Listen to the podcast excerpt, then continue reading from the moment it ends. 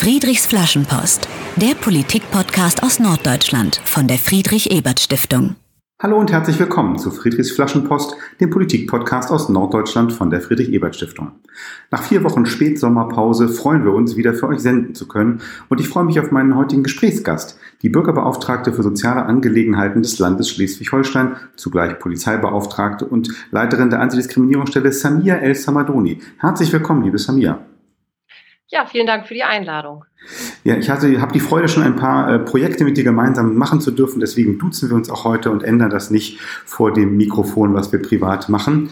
Gastgeber auch dieser 24. Folge von Friedrichs Flaschenpost ist Dietmar Molltagen aus dem Julius Leber Forum. Das ist das Regionalbüro der Friedrich-Ebert-Stiftung für Hamburg-Bremen und eben Schleswig-Holstein. Ja, äh, liebe Samia, gleich drei Beauftragtenjobs bei einer Person, das gibt uns viel Gesprächsstoff, zumal wir nach wie vor in merkwürdigen Zeiten leben. Das Coronavirus, das uns seit März in Atem hält, ist äh, eben leider nicht weg. Es verbreitet sich vielmehr wieder stärker als zu Beginn des Sommers. Und so Dinge wie Mund-Nasen-Maske, Begrüßung mit den Füßen oder Ellenbogen und der 1,50 Meter Abstand sind mittlerweile unser aller Normalität geworden. Wir wollen darüber reden, was beschäftigt die Menschen in Schleswig-Holstein ganz aktuell, auch in diesem von der Pandemie geprägten Jahr. Mit welchem Anliegen wenden Sie sich an Ihre Bürgerbeauftragte? Was kannst dann auch du und dein Team tun? Und welche politischen Schlussfolgerungen ziehst du aus diesen Erfahrungen? Ja, und wie immer geht es bei Friedrichs Flaschenpost im Verlauf des Gesprächs auch darum, wie, äh, wie du das geworden bist, was du heute bist, was dein Werdegang ist. Und natürlich im letzten Teil ähm, sprechen wir auch nochmal speziell über deine Erfahrung als Polizei- und Antidiskriminierungsbeauftragte.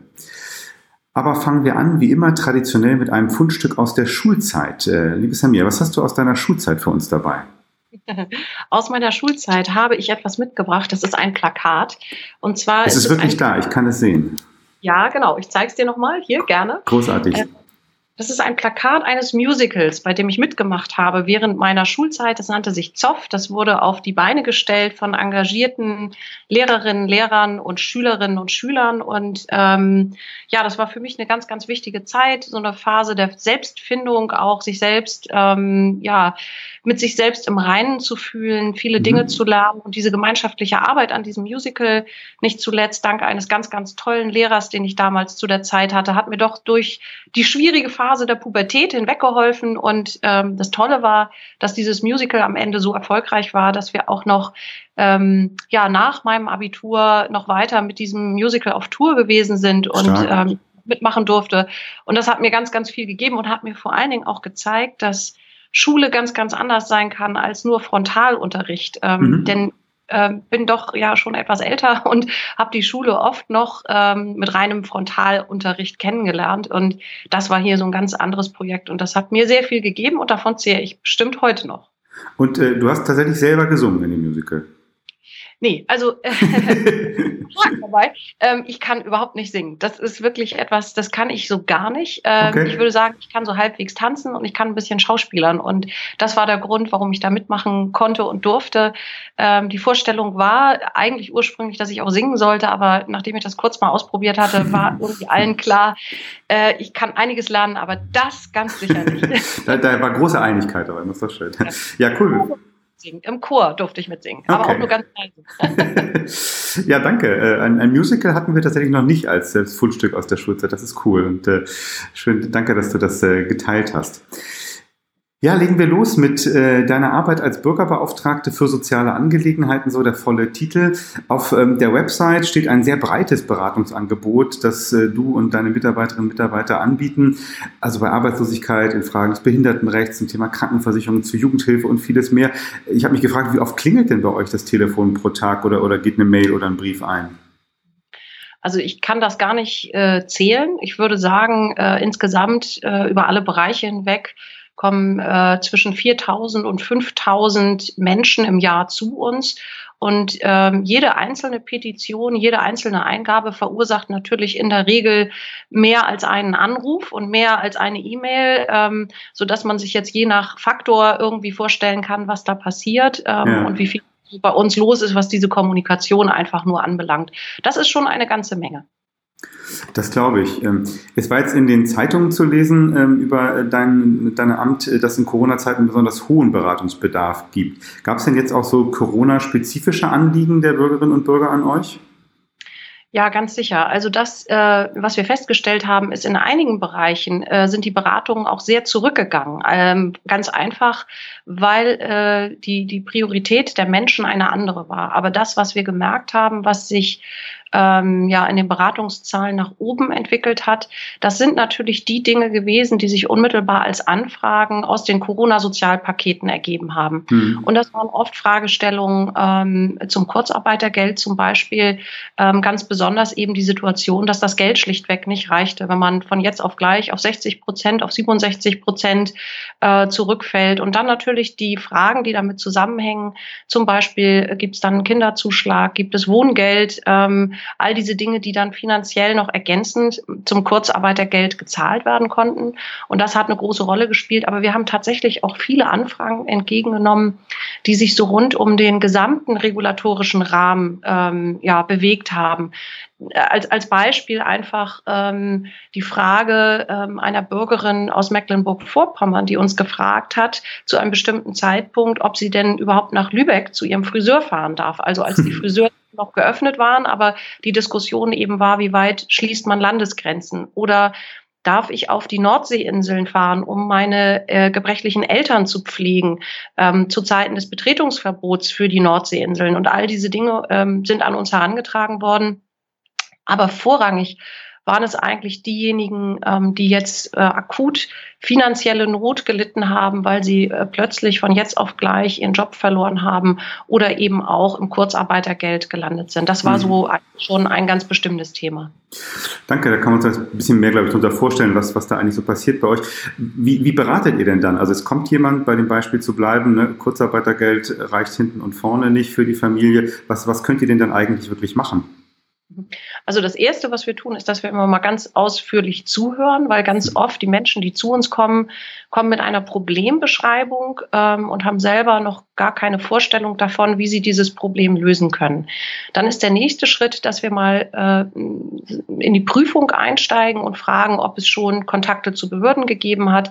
Wir lassen uns also alles geben, was es an Schreiben, an Bescheiden, ähm, an Austausch mit der Behörde schon oder mit Behörden schon gegeben hat. Wir prüfen dann selber auf Grundlage von Informationen, die uns die BürgerInnen zur Verfügung stellen, ob ähm, bestimmte Leistungen oder Möglichkeiten in Frage kommen. Und wenn wir das selbst rechtlich geprüft haben, dann gibt es äh, verschiedene Wege, wie es dann weitergehen kann. Manchmal beraten wir die BürgerInnen und die sind dann in der Lage, selber auf die Behörde zuzugehen und ihre Rechte einzufordern, ihre Anträge zu stellen. Manchmal ist es aber auch so, dass wenn die ähm, BürgerInnen nicht in der Lage sind, aus verschiedensten Gründen, zum Beispiel aufgrund des Alters oder wegen einer Behinderung, ähm, diese Kommunikation mit der Behörde gut zu zu führen, dann äh, übernehmen wir auch das und ähm, sprechen eben mit der Behörde direkt über die Anträge der BürgerInnen und ähm, legen auch unsere Rechtsauffassung dar oder sprechen Empfehlungen aus, wie im Einzelfall äh, entschieden werden sollte. Hm, okay. Und da, da hören dann auch die Behörden drauf, wenn ihr so eine Empfehlung ausgibt. Ähm, ja, naja, also das Gesetz, ich arbeite ja auf einer gesetzlichen Grundlage, dem Bürger- und Polizeibeauftragtengesetz, und das Gesetz sieht vor, dass ich tatsächlich im Einzelfall eine Empfehlung aussprechen kann, wie ein Fall zu regeln ist. Und entweder die Behörde leistet dem Folge oder sie muss mir gegenüber nochmal begründen, warum mhm. nicht. Und dann steht natürlich im Raum ähm, das Widerspruchsverfahren gegen einen Bescheid, der äh, den äh, Antrag des Bürgers nicht vollkommen umsetzt oder eben auch ein Klagverfahren. Und soweit zumindest können wir dann auch beraten und eine Empfehlung abgeben, ob sich eine Klage am Ende auch noch lohnt. Das Widerspruchsverfahren begleiten wir in der Regel dann auch noch und unterstützen auch durch Formulierungshilfe. Mhm. Danke. Ähm, ich habe jetzt äh, einige Würdigungen auch der, der Arbeit äh, gelesen. Da steht äh, ganz oft drin in Zeitungsberichten oder sowas, dass die vielen Beratungsprozesse zeigen, dass die Menschen mit der Komplexität des deutschen Sozialsystems oftmals überfordert sind, dass die Kommunikation zwischen Behörde und Bürgerin oder Bürger oftmals hapert. Stimmt das? Ist das auch dein Eindruck? Ähm, und wenn ja, was, was kann man da eigentlich machen? Mhm. Ja, absolut ist das mein Eindruck. Und ich würde sogar sagen, äh, dass das etwas ist, was ich gesagt habe. ich könnte das auch immer wieder bestätigen. Ähm, es ist in der Tat so, dass wir ein sehr komplexes Sozialsystem haben. Äh, nehmen wir mal das Beispiel äh, das ich eben schon nannte, wenn man eine finanzielle Not hat, ähm, wo bekomme ich eigentlich existenzsichernde Leistungen oder unterstützende Leistungen. Ähm, da gibt es zum Beispiel Grundsicherungsleistungen oder eben auch Wohngeld und Kinderzuschlag, ähm, wobei Wohngeld und Kinderzuschlag letztendlich Leistungen sind, die verhindern sollen, dass ich in die Grundsicherungsleistungen reinfalle. Und das sind eben nicht dieselben Behörden, die dafür zuständig mhm. sind. Und oftmals bekommt man eben auch bei der entsprechenden Behörde nicht unbedingt die Beratung, dass noch andere Leistungen in Frage kommen. Und schon da geht es los, dass dann ein, ein Bürger, eine Bürgerin schlichtweg nicht weiß, welche Leistungen kann ich noch beantragen. Und das ist natürlich auch, muss man sagen, sehr ähm, frustrierend für Einzelne, wenn man feststellt, man verkämpft sich in diesem System und wenn man eben auch die Leistungen ja, die einem eigentlich zustehen, ähm, nicht beantragt hat, weil man schlichtweg nichts davon wusste. Und da denke ich, müssen wir ganz dringend was tun. Das eine sind natürlich einfach schlichtweg die Fragen zu den Strukturen. Müssen wirklich mhm. Die Leistungen von so unterschiedlichsten Trägern gewährt werden. Ich finde, wir haben jetzt gerade so eine Situation gehabt, ähm, auch mit dem Kurzarbeitergeld, wo das sehr, sehr deutlich geworden ist, dass die mal wie noch zusätzlich Geld oder Kinderzuschlag oder beides beantragt haben, beantragen konnten. Die kommunalen Behörden waren aber sehr, sehr schwer zu erreichen und das war so ein richtiger Spießrutenlauf für viele, tatsächlich die, die Behörden zu erreichen. Und deswegen gefällt mir auch die Lösung so sehr gut zu sagen, wir erhöhen jetzt das Kurzarbeitergeld auf 80 Prozent oder vielleicht sogar noch höher, ähm, weil wir dann äh, diese, diese Schwierigkeiten, äh, dass ich so viele Leistungen beantragen muss, umschiffen. Das, das ist das eine. Das andere ist, die Kommunikation selber. Wenn die Behörde, ähm, ja, sage ich jetzt mal, im Amtsdeutsch mit BürgerInnen kommuniziert, dann ist das nicht verständlich. Also wir haben bei uns auch Akademiker, Beratung, äh, die da sitzen und sagen, ich habe hier so 70 Seiten äh, Bescheid vom Jobcenter und ich kann irgendwie überhaupt nicht nachvollziehen, was die da von mir wollen, weil ich in einer sogenannten temporären Bedarfsgemeinschaft lebe und ich weiß gar nicht, was das ist. Ähm, und wenn man dann davor sitzt äh, und versucht, das zu erklären, also wir müssen oft Übersetzungsarbeit leisten, dann drängt sich geradezu auf, ähm, darüber nachzudenken, ob die Behörden vielleicht auch besser, allgemein verständlicher mit den BürgerInnen kommunizieren könnten. Mhm. Dann wären, glaube ich, viele Nachfragen, viele Schwierigkeiten, die aus Missverständnissen entstehen, Missverständnissen entstehen, einfach auch schon ausgeräumt. Und ich, ich glaube, die BürgerInnen würden auch ihre Rechte und Gestaltungsoptionen wieder besser erkennen können. Das ist fraglos ein Lieblingsthema von dir, wenn man jetzt so die Presse, deine Interviews liest, ne, das ist immer dieses Thema, Mensch, könnten Behörden nicht eigentlich verständlicher äh, reden und schreiben? Äh, aber du hast natürlich einen Punkt, gerade wie du es äh, wie gesagt hast.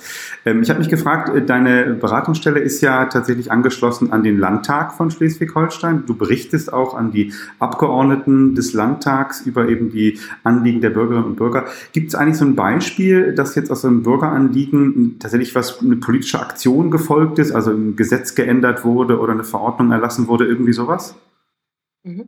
Ähm, ja, das gibt es in der Tat. Also ich spreche ja mit meinem äh, Tätigkeitsbericht äh, auch entsprechende Anregungen aus an den Gesetzgeber hier auf Landesebene. Manchmal ist der Weg natürlich ein bisschen weiter, weil das Sozialrecht eben oft Bundesrecht ist. Aber man darf eben nicht vergessen, dass auch ein Landtag, also ein Landesparlament ja in die Bundesgesetzgebung involviert ist und die Möglichkeit hat, eine entsprechende Gesetzgebungsinitiative auf Bundesebene einzubringen. Ähm, und die Beispiele, die mir jetzt so spontan einfallen, ähm, wäre ähm, wo es übers Landesparlament gelaufen ist, äh, zum Thema Pflege, die Frage der Freistellung der Angehörigen, also der Kinder von Pflegebedürftigen.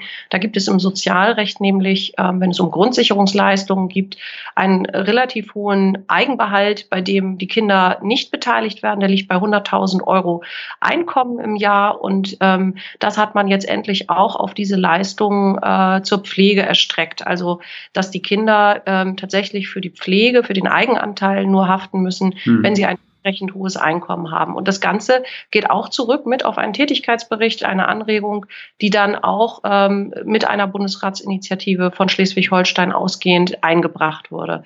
Dann ähm, als anderes Beispiel, nur um aufzuzeigen, dass die Kommunikation manchmal auch anders läuft, das Thema Krankengeld. Da gab es eine äh, unglückliche Regelung, die immer wieder dafür gesorgt hat, dass die Menschen im Krankengeldbezug aus diesem Krankengeldbezug herausfallen, nämlich durch eine sogenannte Lücke. Ähm, das will ich jetzt nicht weiter ausführen, aber es hat was damit zu tun, dass jemand vielleicht äh, nicht rechtzeitig genug zum Arzt gegangen ist, um die nächste Krankschreibung sich abzuholen, die nächste Arbeitsunfähigkeitsbescheinigung.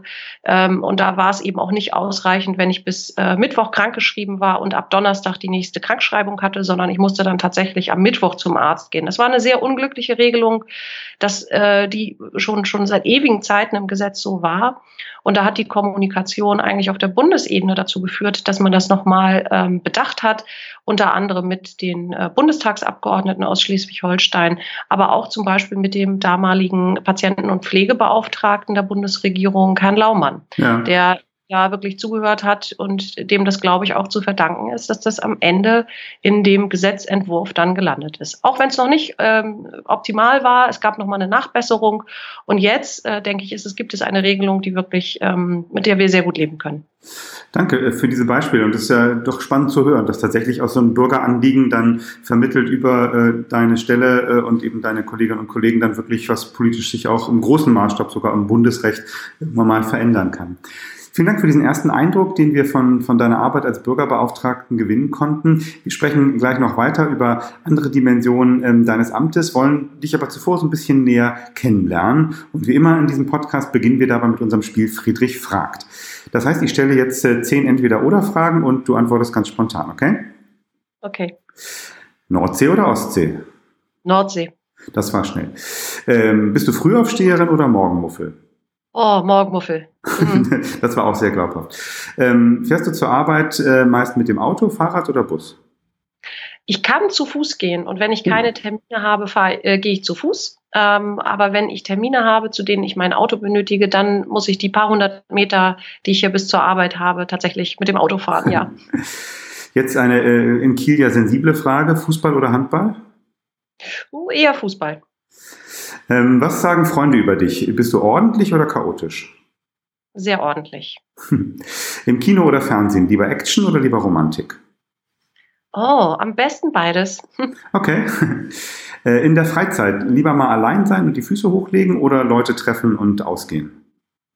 Auch da Balance und Ausgleich, aber im Moment eher mal Füße hochlegen. Äh, welche Regel benutzt du im Beruf häufiger? Äh, das Sprichwort Gnade vor Recht oder man erntet, was man sät? Gnade vor Recht. Obwohl du Juristin bist. Ja, ist, aber ist ganz wichtig. Hat was mit Menschlichkeit zu tun und hat was mit ähm, positiven, nachhaltigen Lösungen für Probleme zu tun, ja. Mhm. Wenn so ein ganz neues äh, Bürgeranliegen kommt und bearbeitet werden muss, lieber schnell oder lieber gründlich? Lieber gründlich. Und letzte Frage, was würde den Menschen in Schleswig-Holstein mehr helfen? Ein bedingungsloses Grundeinkommen oder eine einheitliche Krankenversicherung für alle, meistens genannt Bürgerversicherung? Wir brauchen unbedingt beides. okay, das äh, wird eine ganze Podcast-Folge, glaube ich, wenn wir darüber weiterreden. Ja. Ähm, danke fürs Mitspielen. Und ähm, genau, sprechen wir noch ein bisschen über den Lebensweg. Äh, du lebst schon lange in Schleswig-Holstein, du bist Mitarbeiterin des Landtags, also gehen wir jetzt mal davon aus, dass du nichts Schlechtes über Schleswig-Holstein sagen kannst. Deswegen andersrum gefragt, was magst du besonders hier in Schleswig-Holstein? Das Meer, das Meer und die Menschen. Ich finde, ähm, es ist einfach ein Glück, dass man hier leben darf und hier wohnen darf. Die Lebensqualität ist ganz toll und ganz fantastisch. Und ich mag die Menschen, die äh, manchmal ein bisschen wortkarg rüberkommen, aber ähm, am Ende ein riesiges Herz haben. Das äh, klingt schön. Ich habe schon gesagt, du hast Jura studiert. Äh, hast, wenn man solches Studium anfängt, dann äh, denkt ich jetzt zumindest, denkt man daran, dass man vielleicht Rechtsanwältin wird oder Richterin oder sowas. Bürgerbeauftragte ist wahrscheinlich das Erste, was einem einfällt, oder? Wie, wie, wie kam es dazu, dass du in dieses Amt jetzt äh, gekommen bist? Ja, also das liegt natürlich nicht ganz so nah. Das Berufsziel war, war zu Beginn des Studiums nicht da. Ähm, sondern es war eher so, dass ich Jura studiert habe, weil ich die Vorstellung hatte, damit äh, irgendwie der Gerechtigkeit dienen zu können. Ich, also normalerweise äh, lachen die Leute dann mich immer aus, wenn ich das sage, weil man doch sehr schnell auch schon im Studium merkt, dass eigentlich ähm, ja alles irgendwie vertretbar ist ähm, und man letztlich ähm, ja unter drei Juristen auch sieben unterschiedliche Meinungen haben kann, die alle irgendwie zutreffend sein können. Ähm, das ist also gar nicht so absolut, wie ich mir das vorgestellt habe. Und ich war dann lange äh, Rechtsanwältin auch, erst in einer kleinen Kanzlei, dann in einer großen internationalen Wirtschaftskanzlei. Und da habe ich doch auch festgestellt, ähm, es gibt auch viele Dinge, gerade im Rechtsanwaltsberuf, die so mit meinen Vorstellungen von Gerechtigkeit nicht viel zu tun haben. Man muss so ja dem Mandanten dienen und das tun, was für den Mandanten richtig ist. Und das hat so mit ähm, ja, abstrakter, konkreter Wahrheitsfindung und Gerechtigkeit nicht unbedingt immer was zu tun. Und ich glaube, mhm. ähm, dass das, was ich so, was mich motiviert hat, Jura zu studieren, ich jetzt ähm, als Bürgerbeauftragte ganz hervorragend leben kann, ich tue was für die Gerechtigkeit, es ist ein Ausgleich, es geht darum, eine Macht, eine Wissensasymmetrie auszugleichen, Augenhöhe herzustellen. Und das empfinde ich als sehr, sehr dankbar. Das hat ganz viel damit zu tun, was mich äh, motiviert hat, Bürgerbeauftragte zu werden. Mhm.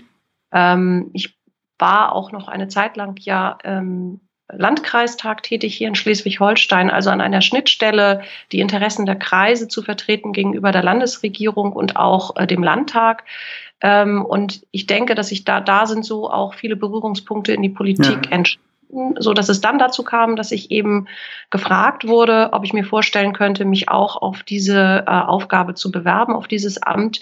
Und da habe ich dann zwei Tage drüber nachgedacht und habe gedacht, dass es eigentlich eine ganz, ganz tolle Gelegenheit ist und habe mich sehr gefreut, gefragt worden zu sein und am Ende auch das Bewerbungsverfahren durchgestanden zu hm. haben und gewählt worden zu sein. Das ist schon ähm, eine ganz große Ehre für mich und ähm, eine, eine, hohe Legitimation.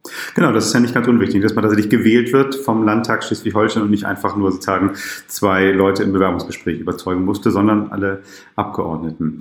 Ja, toll zu hören, dass letztlich Bürgerbeauftragte quasi der Job ist, wo man das, was dich zum Studienbeginn motiviert hat, jetzt, jetzt ausleben kann. Ich habe äh, in deinem Lebenslauf äh, gelesen, dass äh, da steht, dass du in Kiel und Kairo zur Schule gegangen bist. Äh, welche Erfahrungen hast du denn eigentlich jetzt aus Kairo oder meinetwegen auch von anderen Orten äh, und von Menschen außerhalb von Schleswig-Holstein mit nach Kiel und in dein jetziges Amt gebracht?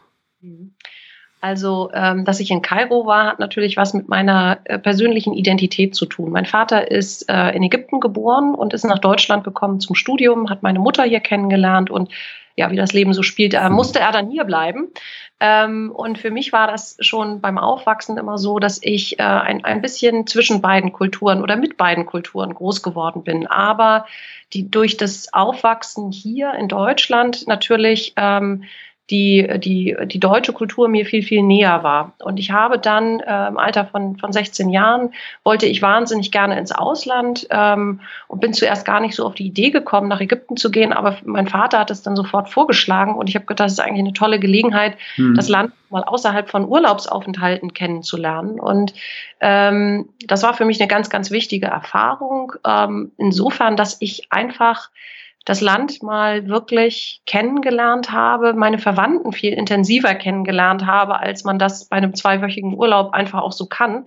Und ich vor allen Dingen auch gelernt habe, Dinge, die mir dann doch auch fremd erscheinen, denn vieles kam mir fremd vor ähm, in Ägypten, wirklich nicht sofort zu bewerten, sondern einfach erstmal aufzunehmen, äh, wahrzunehmen, ähm, sicherlich auch zu hinterfragen, aber vor allen Dingen auch anzuerkennen, dass, ähm, ja, dass es eine Vielfalt auf dieser Welt gibt, ähm, die sich in Deutschland nicht überall spiegelt, aber durchaus auch. Und ähm, dass, sage ich mal, das eigene Werturteil nichts damit zu tun hat, ob Menschen glücklich sind oder nicht. Und mhm. ähm, man sich da ein bisschen zurückhält, Toleranz lernt, ich glaube, das hat mich sehr geprägt. Ähm, und dass das auch jetzt etwas ist, dass ich wenig Angst vor Fremdem habe und dass ich vor allen Dingen auch, glaube ich, einen guten Weg gefunden habe, sehr tolerant mit Dingen umzugehen, ähm, mit denen ich mich selbst vielleicht nicht unbedingt identifiziere, die aber für die betroffenen Menschen einfach äh, Teil ihrer Identität sind. Ja, das glaube ich sofort. Ne? Also jetzt, äh, du hast ja einfach jetzt auch im Job mit wahnsinnig vielen verschiedenen Menschen aus Schleswig-Holstein zu tun, die sehr verschiedene Hintergründe mitbringen und da sozusagen eine gewisse Fähigkeit zu haben, mit Vielfalt umzugehen, das, äh, das macht bestimmt Sinn, auch in so einem Job als Bürgerbeauftragte. Äh, eine Frage noch zu, zu, zu dir. Ähm, ich habe mich gefragt, das ist jetzt wirklich dein Job, Bürgerinnen und Bürgern Rat zu geben und denen irgendwie weiterzuhelfen. Was machst du eigentlich, wenn, wenn du mal Rat brauchst? An wen wendest du dich dann? Meistens an meinen Mann. also es kommt immer darauf an, worum es geht. Ich habe auch äh, ganz tolle Freundinnen, äh, die da natürlich eine Rolle spielen. Ähm, aber der wichtigste Ansprechpartner für mich ist einfach, ist und bleibt äh, mein Mann bei allen Fragen des Lebens. Und da bin ich auch sehr froh drüber, äh, dass ich ihn an meiner Seite habe, weil das, ähm, ja, das ist einfach ein tolles Gefühl. Mhm. Danke, die, die, die, Passage schicken wir ihm nochmal gesondert zu, da wird das da freut er sich. Ja, vielen Dank äh, auch für diesen Teil des Gesprächs, wo wir ein bisschen deinen dein Lebensweg äh, kennenlernen konnten und wie es eigentlich dazu kam, dass du jetzt heute äh, Bürgerbeauftragte bist und eben, ich habe es ganz eingangs gesagt, auch Polizeibeauftragte des Landes Schleswig-Holstein und Leiterin der Antidiskriminierungsstelle. Über diese beiden Aspekte äh, deiner Arbeit würde ich jetzt gerne noch ein bisschen reden.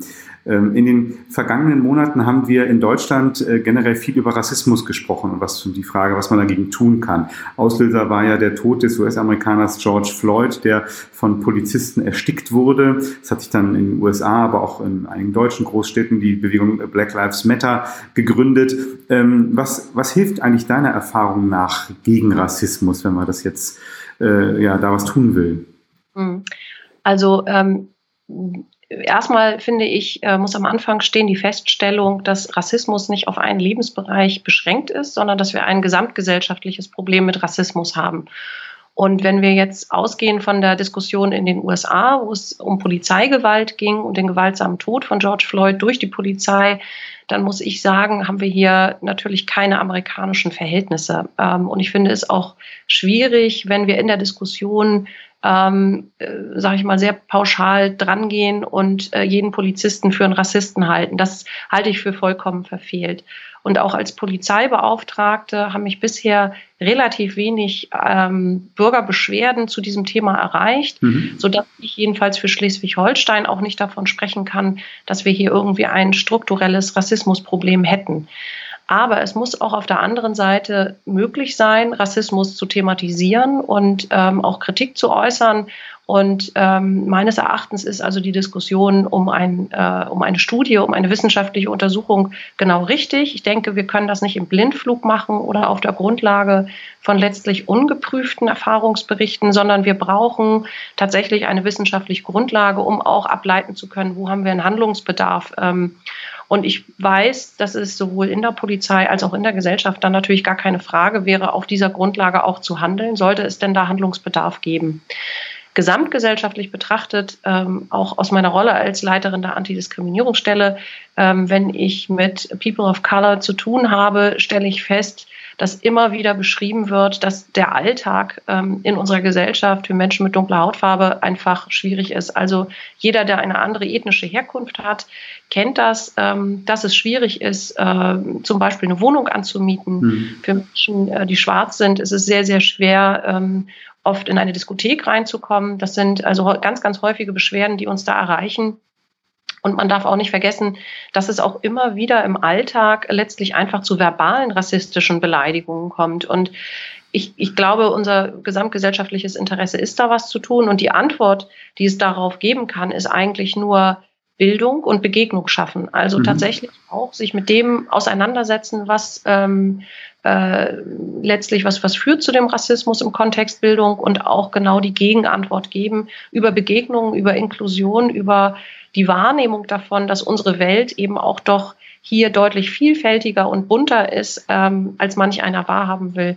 Ein Beispiel ist für mich immer, ähm, dass es vielen Menschen schwerfällt zu akzeptieren äh, oder, oder anzunehmen, dass ich Deutsche bin.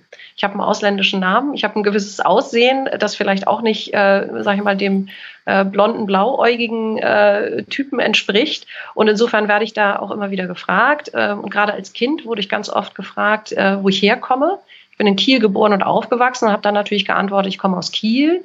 Und dann kam die Nachfrage, nee, ich meine, äh, wo kommst du eigentlich her? Und ich sage, ich komme auch eigentlich aus Kiel.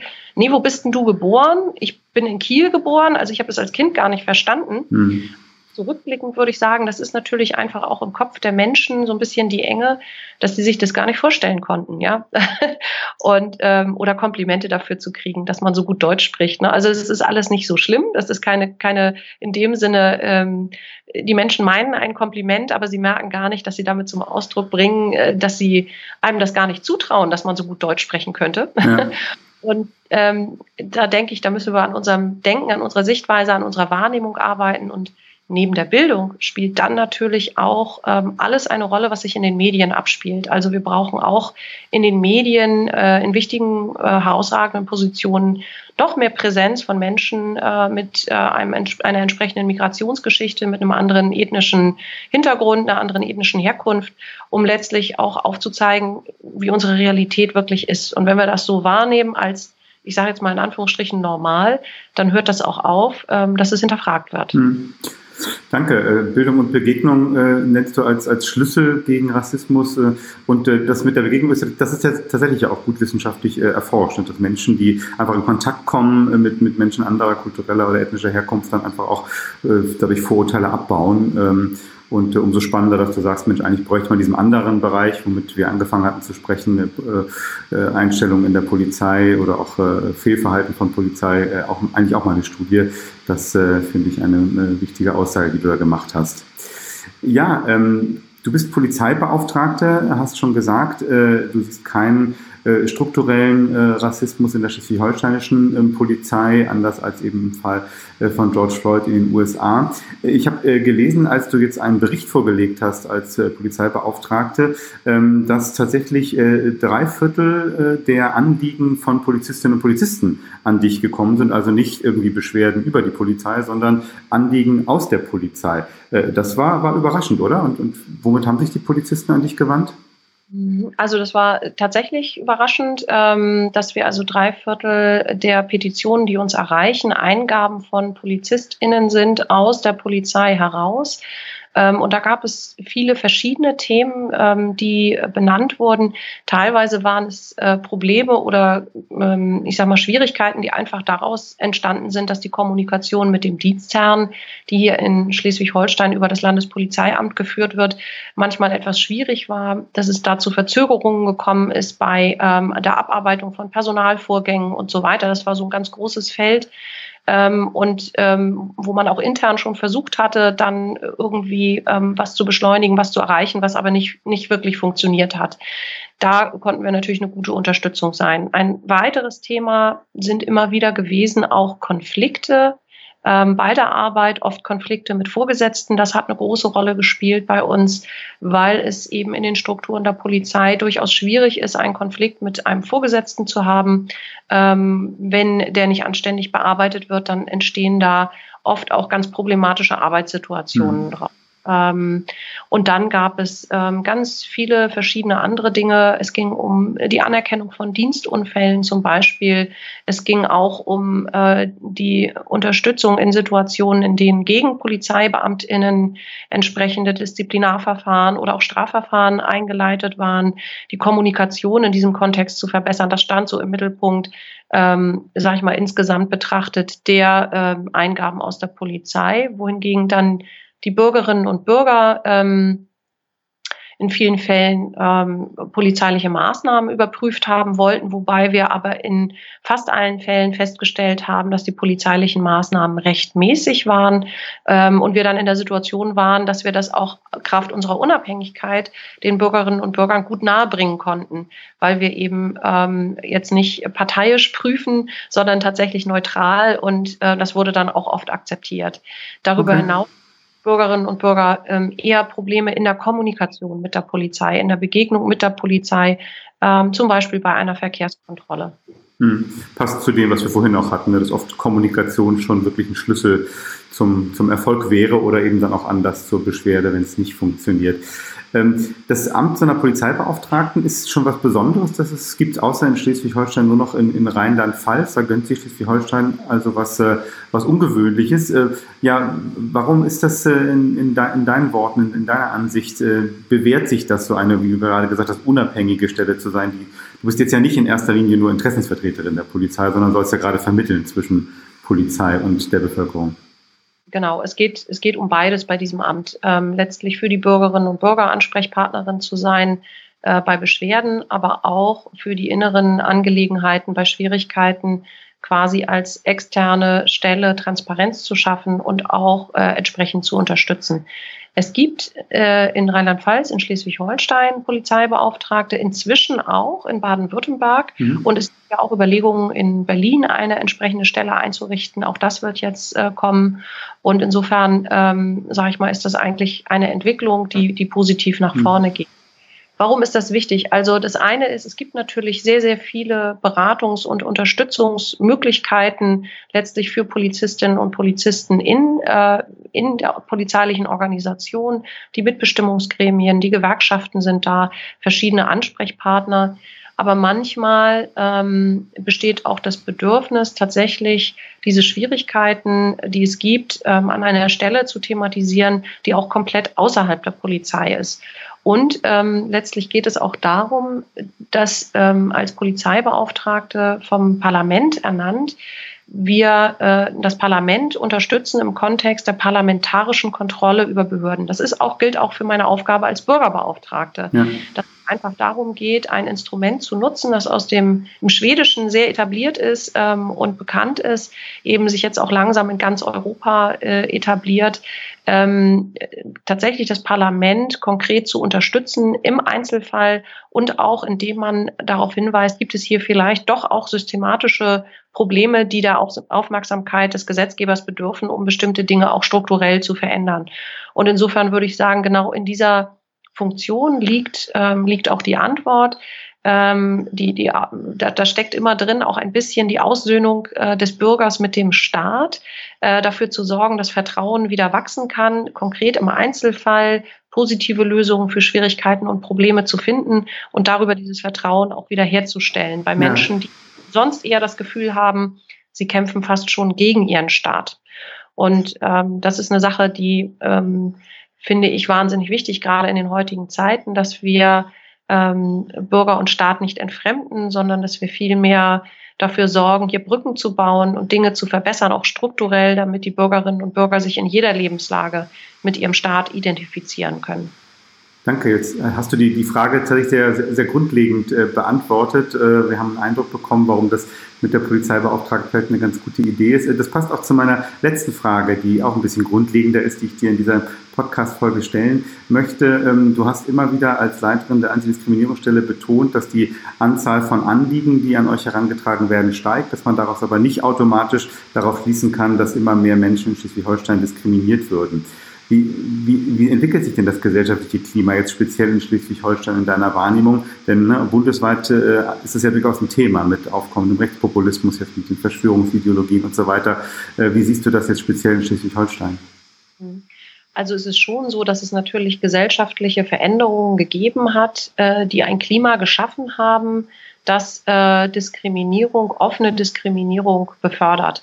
Das äh, will ich auch überhaupt nicht in Abrede stellen. Aber speziell für mich als äh, Ansprechpartnerin, äh, als Leiterin der Antidiskriminierungsstelle.